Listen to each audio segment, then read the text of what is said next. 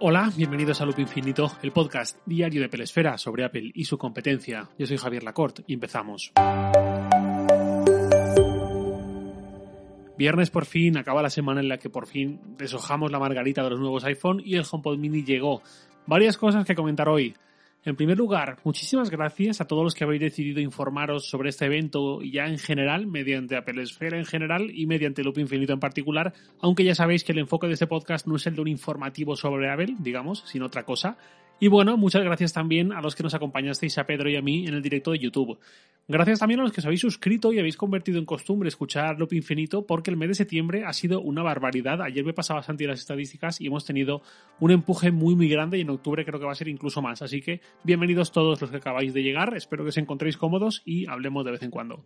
Más cosas. Se me está empezando a ir de las manos lo de gestionar mails y DMs de oyentes de este podcast que me preguntáis cosas, me comentáis, etcétera.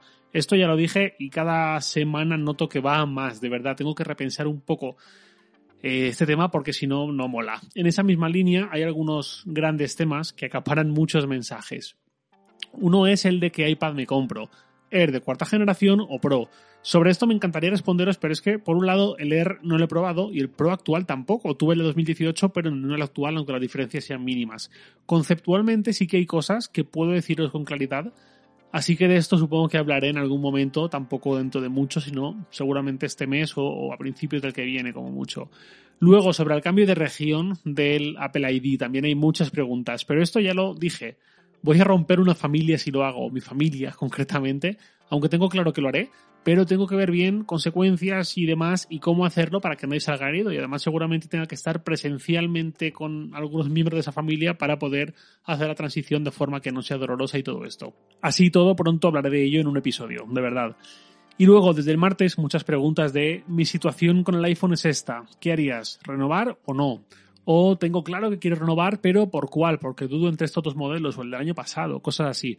Esto a mí me resulta difícil eh, aconsejaros cuando no os conozco y si dentro de tres meses o dentro de un año estáis desconformes, os vais a acordar de mí, para mal. Diréis, fíjate, este tío me dijo, vaya cagada, qué mala compra hice. Yo puedo aconsejar a mis amigos, a mis amigos de siempre, a mi familia, que los conozco muy bien y no tengo mucho margen de error, pero a tanta gente cuyo contexto desconozco me cuesta más. Algo os puedo decir, desde luego, y a muchos ya os he, ido, contestando un poco con cómo lo veo yo, pero no esperéis que yo dé una respuesta muy concluyente porque no es lo que deseo, ni mucho menos. Que por otro lado, a veces, por alguna respuesta en alguna persona, me da la sensación de que realmente lo que buscáis no es tanto el consejo o, o, un planteamiento distinto o tal, sino realmente lo que queréis es justificar una compra que ya tenéis decidida eh, pues eso tampoco es. No, no, me puedo embarcar en eso. Quiero decir, a veces veo, no, pero realmente, eh, seguro, me decís, seguro que el iPhone 12 Pro no te parece bien para mí o, no me lo aconsejas del todo o algo así. Pues oye, si os apetece comprároslo, adelante. Si es que no tengo no, nada que decir en eso. Simplemente, pues si me preguntáis, os puedo responder, pero si ya lo tenéis decidido, pues tampoco esperéis que yo ni os lo justifique ni justifique el no comprároslo. Eso es una decisión eh, totalmente de cada uno y muy matizada de cada persona. Y ya paro con esto. Dicho todo, el tema del día de hoy es muy breve, porque entre todo lo que ya os he dicho y la sección de preguntas y respuestas ya se puede montar un capítulo, pero por comentar brevemente algo más, el comentario es sobre la decisión de Apple de eliminar el adaptador de carga de sus iPhone, ya lo sabéis, eh, pero no realmente sobre eso, sino algo más, ahora veréis.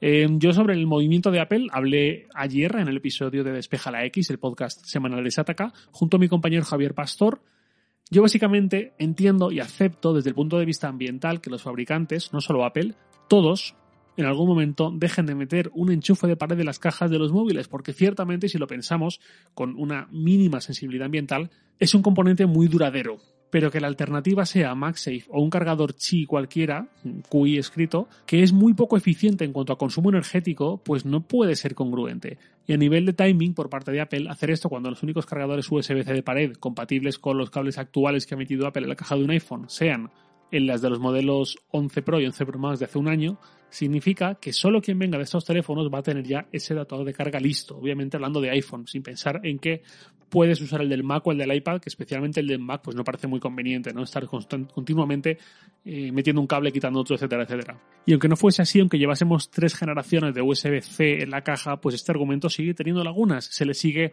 eh, desmontando un poco la narrativa Apple en ese sentido, en mi opinión. Esto os aseguro que, eh, lo que voy a decir ahora, desde la misma presentación pensé, esto va a ocurrir. Y efectivamente ha ocurrido. Venía a hablar precisamente del marketing que están usando fabricantes de Android. Ya he visto a Samsung, a Xiaomi, a Alcatel y a OnePlus, y seguro que hay alguno más que no he dicho, eh, hacer bromas, sacar pecho en redes sociales diciendo nosotros sí te incluimos el cargador en la caja, te lo incluimos todo y sacando pecho en comparación con lo que acaba de hacer Apple. Esto es lo que me refiero que desde el primer momento que pasó la presentación y se empezó a comentar este tema, pensé, va a haber fabricantes que hagan esto, porque esta película ya la he visto y ya no es el final. En 2016, Apple eliminó el jack de 3,5 milímetros y muchísimas marcas en Twitter, en presentaciones de nuevos modelos, etcétera, etcétera, se ufanaban diciendo nosotros mantenemos el jack, os entendemos, queridos usuarios, venid a nosotros. Esas marcas que hacían bromas con el tema acabaron eliminando el jack de 3,5 milímetros. Por una cuestión tecnológica, el salto al sonido inalámbrico es algo casi natural a estas alturas, aunque con matices, y por cuestión de negocio, pasar de integrar auriculares de cable a la caja a no hacerlo y además vender auriculares inalámbricos con margen de beneficio es algo también apetitoso para cualquier fabricante. Apple se atrevió a cruzar el Rubicon, Apple para bien y para mal hace estas cosas, y el resto de fabricantes se han beneficiado de ello. Ahora todos venden sus propios auriculares inalámbricos, tienen esta nueva división, por así decirlo, con lo que, es un dinero con el que antes no podían contar, y em, además son auriculares, mm, en muchos casos, no siempre, pero en muchos casos, altamente similares a los AirPods. Y ninguno se ha comido el marrón de ser el primer gran fabricante a retirar el jack a todos sus modelos y tener que cargar con las consecuencias sociales, por decirlo así, eh, a nivel de los consumidores e incluso de otros fabricantes. Si bien es cierto que Motorola lo hizo eh, antes que Apple, pero con un solo modelo, con unas ventas mucho, mucho, mucho menores y más bien ofreciendo unos auriculares de cable como alternativa, ¿no? Simplemente cambiando el puerto en el que se, en el que se conectaban. Y además Apple también definió un poco cuál, cuál iba a ser el estándar de auricular inalámbrico con esa forma, con ese estuche, con esa batería, etcétera, etcétera. Y el resto, en cierta forma, también se ahorraron mucho y más de, mucha investigación, mucho desarrollo, eh, porque ya tenían un poco ese término claro. Apple para bien y para mal, en muchos casos, ha definido los estándares físicos de smartphones, de tablets, de ultraportátiles, ahora también de eh, más o menos de relojes inteligentes y también de eh, auriculares inalámbricos. Todo esto es algo mm, con lo que Apple, entre comillas, ha hecho un favor al resto de fabricantes, allanándoles mucho el terreno, y la actitud mayoritaria fue pienso a corto plazo, me río de Apple, saco pecho de que yo hago lo opuesto, y a los 6, 12, 18 meses hago exactamente lo mismo de lo que me estaba riendo. Ese fue un poco el diagnóstico. Ahora está ocurriendo exactamente lo mismo y solo vamos por el principio de la película. Lo gracioso es que hay quien ya está haciendo hasta spoilers. ET News, un medio coreano con buenas fuentes en Samsung que ya ha filtrado cosas con acierto en el pasado, ya avisó este verano, en el mes de julio, cuando era Vox Populi, que lo de Apple, que iba a retirar cargadores y demás, avisó de que Samsung haría lo mismo en 2021, dejaría de meter el cargador en la caja de sus smartphones. Lo mismo esto no se consolida, lo mismo todos los fabricantes de Android siguen metiendo el cargador en la caja y dentro de tres años vemos que todo sigue igual y yo me tengo que comer un poco mis palabras, pero creo que es altamente arriesgado para un fabricante aprovechar el tirón del iPhone para posicionarse y sacar pecho cuando muy probablemente va encaminado hacia lo mismo. E insisto, a mí me parece lógico y aceptable lo de retirar el cargador y que cada, que cada uno tenga uno y lo use año tras año porque no tiene pena desgaste. El problema es la narrativa y la coherencia. Ya sea de Apple con su discurso ambiental, que no se sostiene cuando su alternativa es la carga inalámbrica, o el hecho de que quizás, esto hipotéticamente, dentro de poco llegará el iPhone sin puertos y será aún más acentuado esto, o ya sea de otros fabricantes riéndose de que no es más que un anticipo de su futuro inmediato, especialmente cuando sus números son públicos, mm, todas las empresas que cotizan en bolsa, y a la gran mayoría de fabricantes la venta de smartphones o no les da dinero o directamente les hace perderlo y van a ir locos a por una medida que les pueda ahorrar 2, 3, 4 dólares por teléfono vendido porque para ellos puede ser la diferencia entre ganar un poco de dinero con cada venta o perderlo. Y esto tampoco quiero que quede como una burla por mi parte hacia estos fabricantes ni hacia nadie, sino como un comentario y una advertencia incluso también a nosotros los usuarios de Apple ridiculizar lo que hace el vecino, sea quien sea, y querer enarbolar la bandera del fabricante en quien confiamos, fíjate lo que han hecho aquellos, menos mal que yo estoy en Apple, que yo estoy en Samsung, que yo estoy en Xiaomi, que estoy en quien sea, me da igual. Eso tiene asociado un riesgo que es que se nos quede cara de tontos cuando nuestro fabricante de confianza, que no deja de ser una empresa que quiere aumentar su beneficio por muchos matices que lleve encima, acabe haciendo lo mismo. Y hasta aquí un poco la perorata del día. Vamos con la sección de preguntas y respuestas. Como cada viernes tengo un montón aún por responder. Hoy voy a responder un, dos, tres, cuatro. La primera es de Reyes. Eh, es un mail largo. Bueno, todos son mails un poco más largos, entonces los voy a reducir un poco. Reyes me dice que tiene un Apple Watch Series 3 GPS Nike y un iPhone 10. Y me dice, la duda que tengo es al elegir el sustituto de mi Apple Watch Series 3 por un Series 6. ¿Merece la pena elegir el modelo GPS más LTE? ¿Realmente puedo sustituir a no usar el iPhone durante una jornada de trabajo o de ocio? En cuanto a llamadas eh, y mensajes, no me genera dudas, pero en temas como pagos por Apple Pay, WhatsApp, uso de Siri, ¿conoces a alguien que le dé un uso totalmente independiente de su iPhone?